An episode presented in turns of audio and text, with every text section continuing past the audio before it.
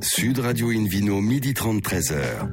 Alain Marty. Bonjour à toutes et à tous, ravi de vous retrouver pour ce rendez-vous dominical d'Invino Sud Radio. Nous sommes délocalisés et en public chez le caviste Nicolas à Paris au 31 Place de la Madeleine. Je rappelle que vous écoutez Invino Sud Radio à Valence par exemple sur 95.1 et qu'on peut se retrouver sur notre page Facebook Invino, notre compte Instagram Invino Sud Radio. Aujourd'hui un menu qui prêche comme d'habitude la consommation modérée et responsable. C'est important avec Julien Brutis, directeur général de la winery parisienne et onologue du domaine de la bouche du roi. Et puis le Ville Quiz pour gagner le livre Eunotourisme et spiritueux en France et dans le monde aux éditions Erol en jouant sur invinoradio.tv. À mes côtés, Hélène Pio. Bonjour Hélène Pio. Bonjour. Vous êtes toujours au chef de rubrique au magazine Régal, ça n'a pas bougé ça. hein Toujours. J'ai pas été viré. que David Cobold, euh, le cofondateur de l'Académie des vins et spiritueux. Bonjour David. Bonjour Adam.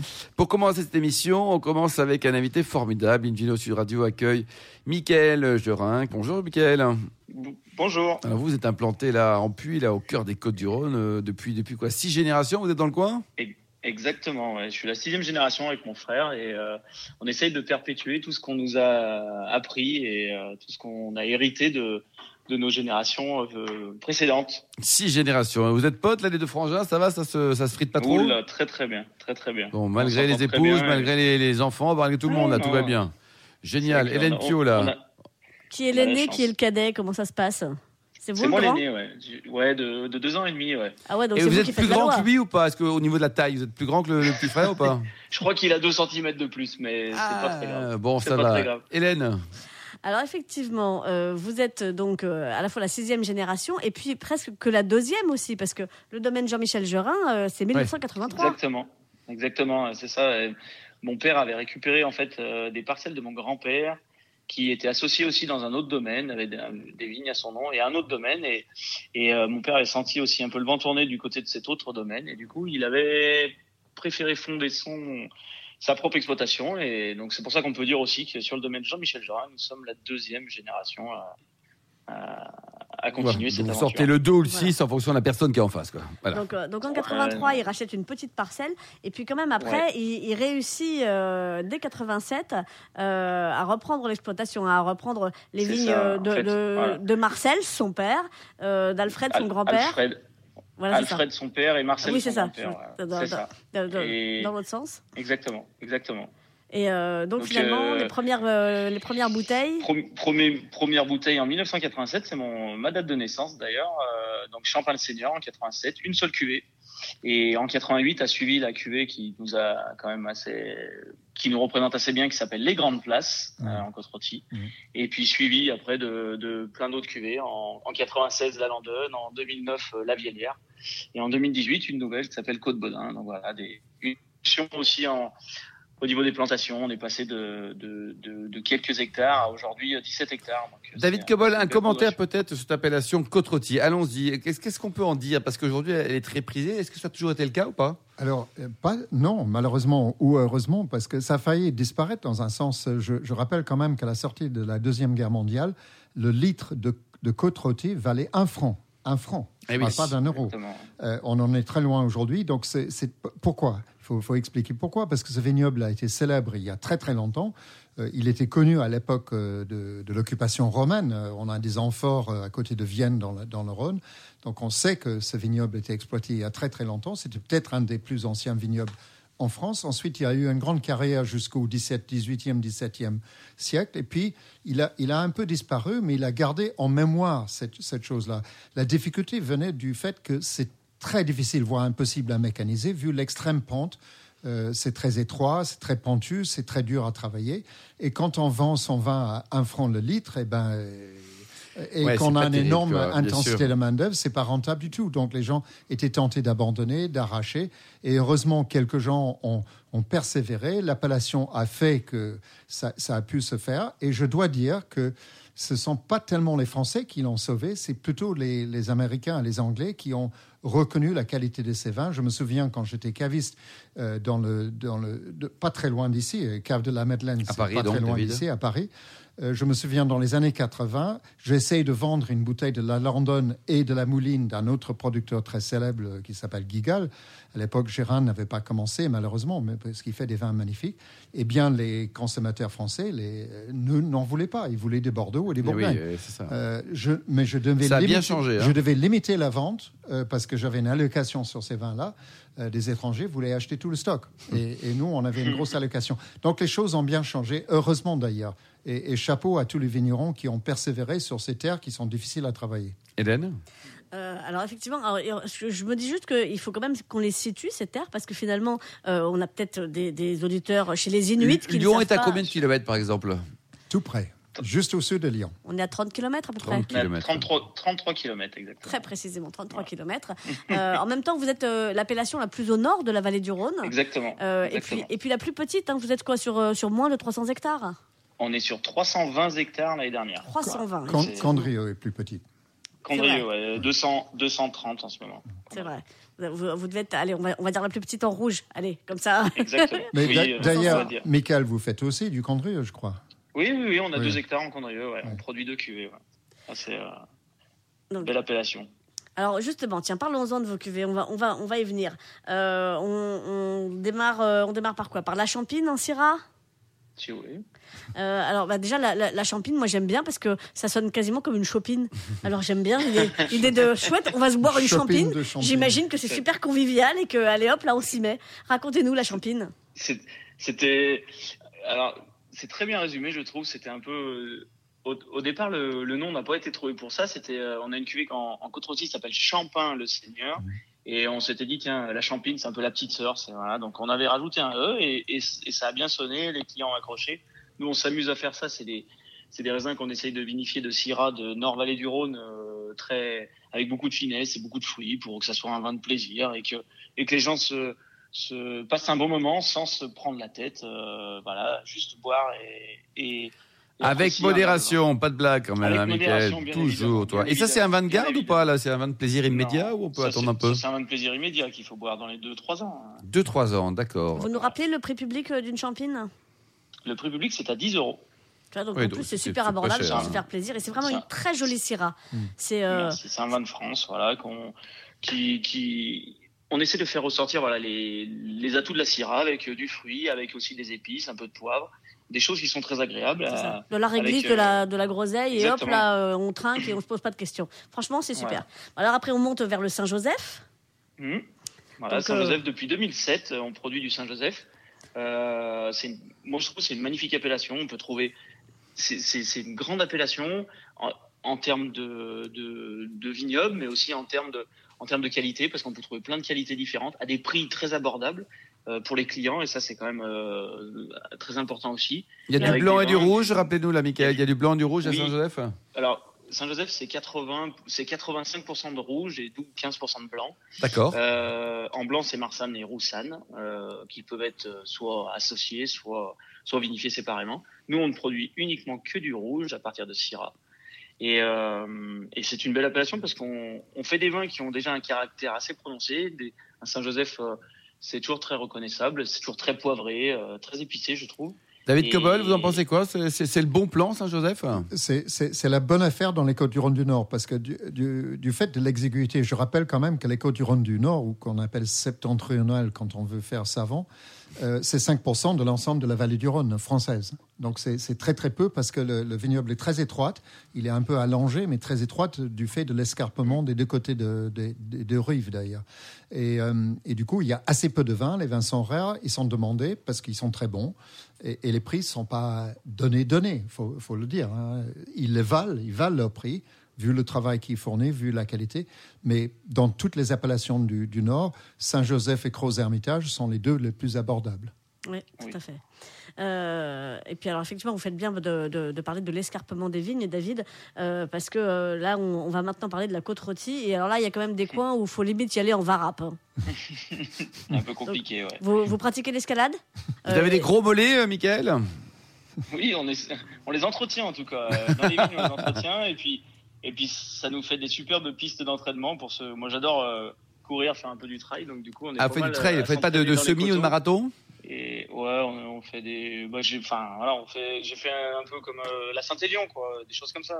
Je- Ah bah, je- j'avais fait, Michael, j'avais fait un trail de l'autre côté, euh, Hermitage et Crozes-Hermitage, et, et là aussi, oui. ça grimpe. hein.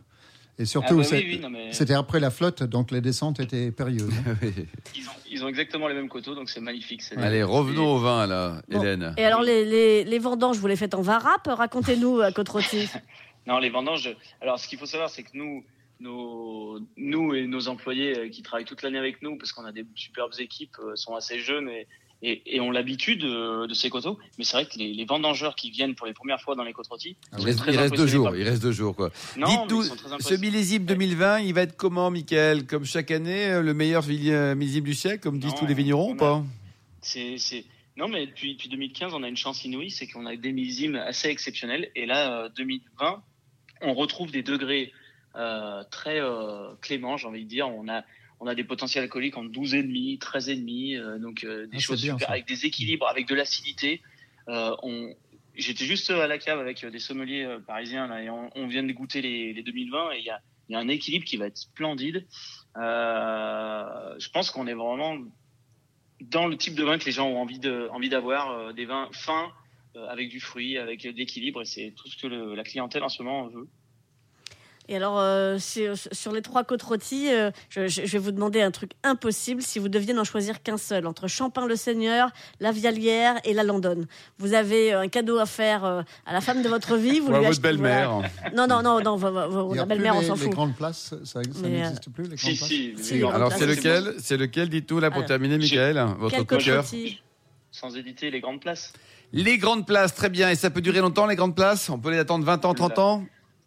Euh, 20 ans, je suis en train de boire une grande place 2000, par exemple. Allez, on vous embrasse, Michael. Ne changez rien. Pensez à nous pour la prochaine. hein. Euh, merci, Hélène. On se retrouve dans un instant au bar à vin du caviste Nicolas à Paris, place de la Madeleine, pour le Vino Quiz, pour gagner le livre Eunotourisme et spiritueux en France et dans le monde aux éditions Erol. Sud Radio Invino, midi 30, 13h. Alain Marty. Retour chez le caviste Nicolas Paris, place de la Madeleine, pour cette émission délocalisée. D'ailleurs, vous qui nous écoutez chaque week-end, n'hésitez pas à nous contacter sur notre page Facebook Invino ou sur notre compte Instagram Invino Sud Radio pour nous indiquer vos vignerons favoris. On retrouve David Cobold, le cofondateur de l'Académie des vins et spiritueux avec le, le, le Vino Quiz de ce week-end, David. Un vino quiz exceptionnel. ce Exceptionnel. Oui. Alors, je vous rappelle quand même la question. Donc, pour gagner le, le bouquin, hein, qu'est-ce qu'on gagne? Qu'est-ce qu'on gagne, Alain? Mais le guide, le Ah bah guide, oui, le livre, le euh, exactement, partout dans le monde. partout dans le monde et en France en particulier. Alors, écoutez bien, la question du week-end est que font les Wine Angels au château Edmus? Suspense. Option A, ils accueillent la part des anges. Option B, ils amènent les grappes au paradis. Ou option C, ils sont des copropriétaires et ambassadeurs du château Edmus. Et voilà, ABC, sachant qu'il y en a un qui sent bien. hein. Bon, Euh, oui, oui. Vous le sentez là? Oui. Ok. Donc vous allez directement sur le site. Euh, il faut le faire cette semaine, sans faute. invinoradio.tv et ensuite la rubrique Vino Quiz. Vous répondez A, B ou C. Merci David Cobold. Invino sur Radio accueille maintenant Julien Brusty, qui est directeur général de la winerie parisienne et onologue du domaine de la Bouche du Roi. Bonjour Julien. Bonjour. Alors racontez-nous votre histoire de vin qui est parisienne. Ça commence dans le 11e arrondissement. Puis là, vous avez plein de vignes du côté du château de Versailles, c'est ça? Oui, c'est ça. Oui, ça a démarré euh, en 2015 dans le 11e arrondissement avec euh, la volonté de recréer une région viticole ici. euh, Alors au départ, vous êtes trois potes, c'est ça?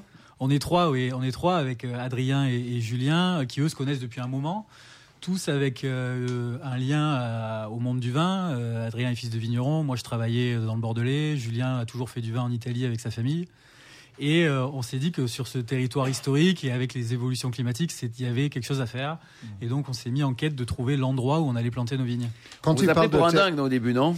On vous a pris pour un dingue ou pas Un petit peu au début, quand on a commencé à lui présenter ça euh, aux agriculteurs, à la chambre d'agriculture, aux différentes mairies Aux planteurs de betteraves, tout ça, quoi. Voilà, euh, mais euh, rapidement les gens ont fait le lien entre l'histoire qu'il y a eu dans la région, où c'était la plus grande région viticole, Ça- et ça, le contexte climatique. ouais. Alors David, on va le rappeler, c'était à quelle époque la, ça La région Île-de-France, jusqu'au 18e, même jusqu'au milieu du 19e siècle, C'était était la la plus plus grande région viticole quoi. en France. Absolument, fou, hein. il y avait plus de 40 000 hectares de vignes à l'époque, euh, Oh là là avant là. que le Et aujourd'hui, il en reste combien, Julien Aujourd'hui, il n'y en a plus beaucoup. hein. Je pense qu'il y a des vignes patrimoniales. Montmartre est la plus connue, euh, associative. Sur Rennes également. Sur Rennes également. oui. Et puis là, on commence à pouvoir replanter des vignobles professionnels depuis 2016. Et, et c'est euh, cette Alors, opportunité qu'on comment ça saisie. se passe d'ailleurs? Est-ce qu'aujourd'hui en France, euh, dans son jardin, en région parisienne ou ailleurs, on veut planter de la vigne? Comme ça, on veut faire, je sais pas, euh, un hectare par exemple. On peut le faire librement ou pas? Il a fallu demander des autorisations? Comment ça se passe? Oui, absolument. Il a fallu qu'on demande des autorisations euh, pour pouvoir planter de la vigne, puisque tout est bien contrôlé, le nombre d'hectares plantés, le nombre d'hectares qu'on peut. On a le droit de planter pour sa consommation personnelle, mais là, c'est une entreprise commerciale, donc c'est un autre. D'accord. Et on aurait pu vous dire non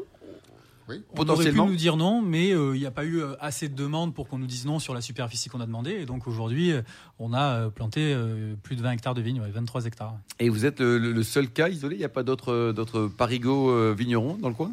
Ah, il commence à y avoir d'autres personnes ouais, qui se mettent à, à planter de la vigne euh, dans la région.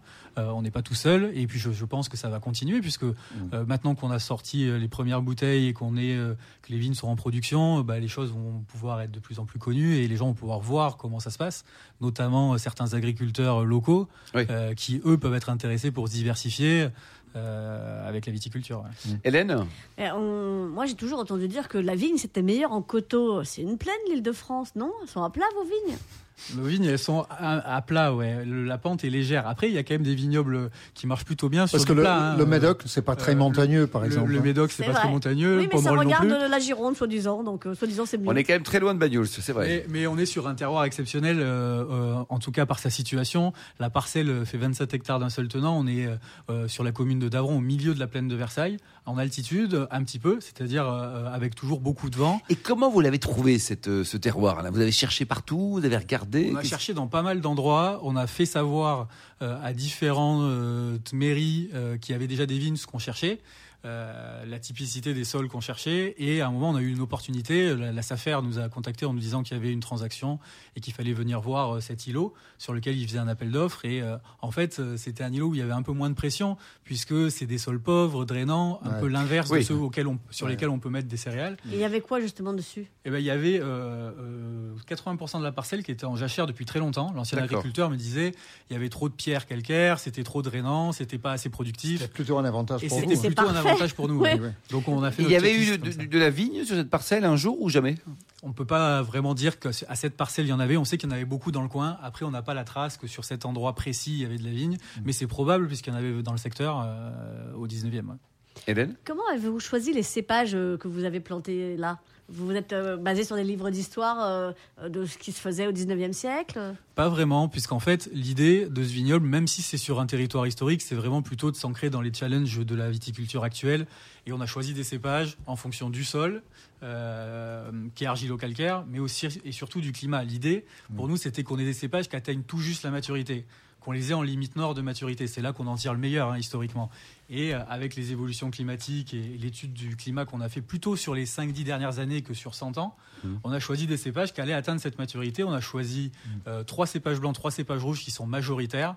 Et, euh, Lesquels? On a planté euh, chardonnay, chenin et un peu de sauvignon blanc pour les blancs, et merlot, pinot noir et un peu de cabernet franc pour les rouges.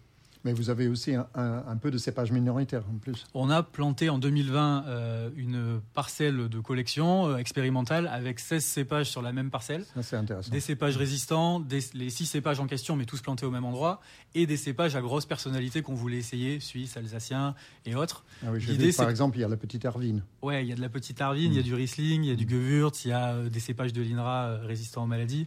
L'idée, c'est qu'en plus de nos grands cépages dont on va découvrir la typicité, hein, qui ont vocation à, à- à avoir vraiment une singularité particulière qu'on a vue avec le premier millésime, on est en même temps aussi du recul euh, en ayant Et comment vous avez fait pour, pour financer l'opération, Julien Vous avez mis vos économies, vous avez eu des, des business angels qui sont venus vous aider. Comment ça fait? Parce que il faut quand même, ça coûte des sous tout ça. Hein Oui, absolument. Donc on a on a investi euh, en propre euh, avec euh, avec mes associés et puis on a fait aussi intervenir des business angels avec euh, des particuliers qui ont investi. On a aujourd'hui euh, une, plus d'une centaine de personnes Ah oui. qui ont investi. Ils ont mis Euh, combien en général Bah, ça dépend, ça allait de 1000 à 10, euh, voire 50 000 euros pour certains. C'est un joli projet ça. Euh, L'idée, c'était d'avoir une communauté autour de ce projet qui est Mm. particulier, qui est proche de Paris. J'ai vérifié, on est à 28 km exactement euh, du vignoble. Il y en a qui sont à 33 km de Lyon et Voilà. vous c'est C'est ça. 28. euh, Exactement. Et donc le domaine, le domaine, il y a- donc c'est un nom que vous avez trouvé là, le domaine de la de la Bouche du Roi? Le domaine La Bouche du Roi, oui, on l'a nommé juste avant de sortir le premier millésime cet été, il y a quelques mois. Euh, la Bouche du Roi, c'est le service des 2000 sommeliers et chansons qui à l'époque sélectionnaient les vins et les mets et les goûters pour la cour. Et on À est Versailles. à Versailles. Et Ouais. on est au cœur de la plaine de Versailles avec vue sur le château, Ouais. dans- avec un village d'Avron qui a hébergé la première maîtresse officielle de Louis XIV. Ça, c'est important, ça, oui. On a vraiment une histoire. Il y a toujours une histoire de Importante. cul dans le vin. hein. Notamment en le cul de la bouteille. Hein. oui. Et donc on a décidé de de- de s'inscrire dans le territoire de Versailles et dans l'histoire du village dans lequel on a planté en nommant le domaine la Bouche du Roi. Et donc là, c'est la deuxième vendange, c'est ça? C'est la deuxième vendange, Oh ouais, là. 2020. ouais. 10 Ah. hectares. Alors, qui a vendangé? Vous avez, vous avez trouvé localement ou c'était Les deux, on a l'équipe qui travaille avec nous dans les vignes tout l'été, parce qu'il y a pas mal de travail manuel, on est en bio, il y a beaucoup de choses à faire. Et euh, nos clients qui sont venus participer une demi-journée avant de Gratos. déjeuner au milieu des vignes. Oui, absolument. On les a invités à déjeuner, mais ils étaient très contents de venir vendanger au moins la première heure. Avant Ouais, que- après, avant ça, que ça devienne- même si c'est plat, peu. euh, c'est du boulot, quoi. Et du Hélène coup, à, quelle époque on, vend- on vendange en Ile-de-France Est-ce que c'est plus tôt? Est-ce que c'est plus tard En que- décembre, non Ah non. Alors, c'est Oui. pas facile parce que sur les deux, deux premières années, il y a des grands écarts. L'année dernière, on a vendangé du 22 septembre au 7 octobre, et cette année, on a vendangé du 1er septembre au 22 septembre. Donc en Ah fait, on, est une année, on a eu une année très précoce, avec un hiver euh, euh, très doux et, et une sécheresse importante. Donc on a vendangé plus tôt cette année que l'année dernière. Mais vraisemblablement, on vendangera entre le, le 10 septembre et le 10 octobre. euh, Et les bouteilles, vous les vendez déjà, donc le millésime 2019 ou pas encore? Le millésime 2019, on, on les a vendus, oui. Euh, Il y en avait très peu pour la première année où il y avait une toute petite partie en production. Très peu, c'est Euh, combien? On a fait 1500 bouteilles. Et par contre, en 2020, là, il y aura une vingtaine de milliers de bouteilles. Ah oui. Et on commencera à vraiment pouvoir les commercialiser. Et, les- et les distribuer. prix euh, On peut On- avoir une idée On les vend 23 euros, euh, les bouteilles. Et vous les Toutes, laissez euh, en blanc- monocépage Alors, on a sorti trois cuvées pour le 2019. Euh, On a sorti euh, euh, la cuvée Louis d'Or en Chardonnay, le Grand Levé en Chenin et les Trois Corneilles en Merlot.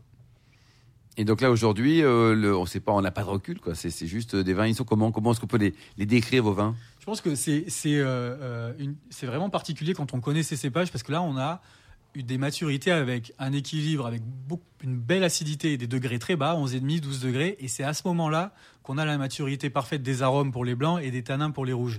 Et du coup, euh, euh, on a par exemple pour le merlot une trame tannique beaucoup plus légère et, souple que ceux qu'on connaît euh, dans le bordelais, mais une, une qualité de tanin qui est, qui est bien mûre. Et donc c'est assez déroutant au départ quand on les goûte, Oui. parce qu'on a beaucoup de vivacité. C'est des vins très tendus avec avec vraiment une. Donc, faut les une- carafer, les une rouges, cas énergie qui les traverse. Mais je euh, pense est qu'on peut, on peut peut-être situer quand même que le- les degrés d'alcool à, à Bordeaux, à la fin du 19e siècle, euh, ont, ont récolté des vins à, à 9, 10, 10 de- Absolument. degrés. Et, c'est même ça, quoi. 11 ou 12, c'était exceptionnel. Absolument. Donc je pense qu'on va trouver un peu ce genre d'équilibre. Je pense que c'est des équilibres qu'on pouvait trouver il y a longtemps peut-être dans ces régions-là. Ce qui est intéressant, c'est que là, euh, les racines traversent le calcaire, on a une maturation qui est lente et vraiment, on sent une, une- une trame très droite avec beaucoup d'énergie, pas de la, de, de la largeur et de l'opulence, mais plutôt quelque chose d'assez cristallin pour les blancs, Ouais. fin, qui est assez intéressant. Et ce qu'on trouve, euh, en tout cas, ce qu'on adore commencer à faire, c'est de faire goûter ces vins à des gens qui, du coup, ont des références, connaissent ces cépages ailleurs, mais là découvrent la typicité. euh, Et votre pinot noir, par exemple, c'est toujours compliqué de comparer. On peut comparer quoi à des pinots noirs du, du nord de la Bourgogne ou d'Alsace ou, ou alors à rien? Du Sancerrois Ou du Sancerrois, David, C'est compliqué. Moi, j'aurais tendance à vous dire à rien pour qu'on les Ouais. goûte vraiment pour ce qu'ils sont. Ouais, ouais. Euh. Même si Ouais. on pourrait imaginer que à, à- à un certain temps, ceux du nord de la Bourgogne avaient poussé à peu près sous les mêmes climats. Oui, c'est ça. Mais euh, euh, je pense que il faut les goûter pour rendre se Et on peut les trouver où alors si on veut en acheter euh, bah, 1200 bouteilles parce qu'il y en a que 1200 Pour, l'instant, on les a vendus Ouais. qu'à nos clients particuliers. L'année prochaine, les Et 20 la- 000. Et l'année prochaine, on les vendra une partie aux professionnels et on continuera de les vendre aux particuliers. On a beaucoup de gens qui nous suivent. On fait beaucoup de visites dans les vignes et de euh, où on, On déguste. peut venir le week-end hein, en on peut venir par le week-end visiter le domaine euh, La Bouche du Roi. sur, sur rendez-vous, c'est ouvert. Sur rendez-vous, Mm. euh, sur rendez-vous, on fait des petits groupes, on, on les amène visiter les vignes. Merci beaucoup. On va vous suivre parce que c'est quand même euh, c'est quand même génial. Hein, David et Hélène, nous sommes d'accord, c'est super. Un super Bah, projet. Allez, faut continuer. Toutes les régions de France doivent planter de la vigne. Merci également à Mickaël, bah, vous, Hélène, David, et puis aux millions d'amateurs de vin qui nous écoutent euh, chaque week-end. Un clin d'œil à Angéline qui a préparé cette émission, ainsi qu'à Sébastien pour la partie euh, technique. Fin de ce numéro d'Invino Sud Radio. À votre avis, quand même, euh, Julien, au niveau du potentiel de garde, là, c'est des vins qui sont abordés ré- régulièrement, rapidement ou pas, là, les vins de la région C'est parisienne des vins qu'on peut garder. euh, Il y, a une- il y a une acidité, une fraîcheur qui va leur permettre d'être gardés facilement 5-7 ans, même si on peut les apprécier tout de suite. Oui. Nous, c'est ce qu'on ce Oh a plutôt là, envie de C'est faire. merveilleux. Plaisir immédiat et plaisir de garde. Pour en savoir plus, rendez-vous sur le site hein, sudradio.fr, invinoradio.tv, notre page Facebook ou notre compte Instagram. Invino Sud Radio, on se retrouve samedi prochain à 12h30 précise pour une nouvelle émission en public et délocalisée chez le caviste Nicolas, fondé en 1822. D'ici là, c'est le moment, on a super faim, donc excellent déjeuner. Restez fidèles à Sud Radio. Encouragez tous les vignerons français, y compris les Parisiens, et surtout respectez la plus grande des modérations.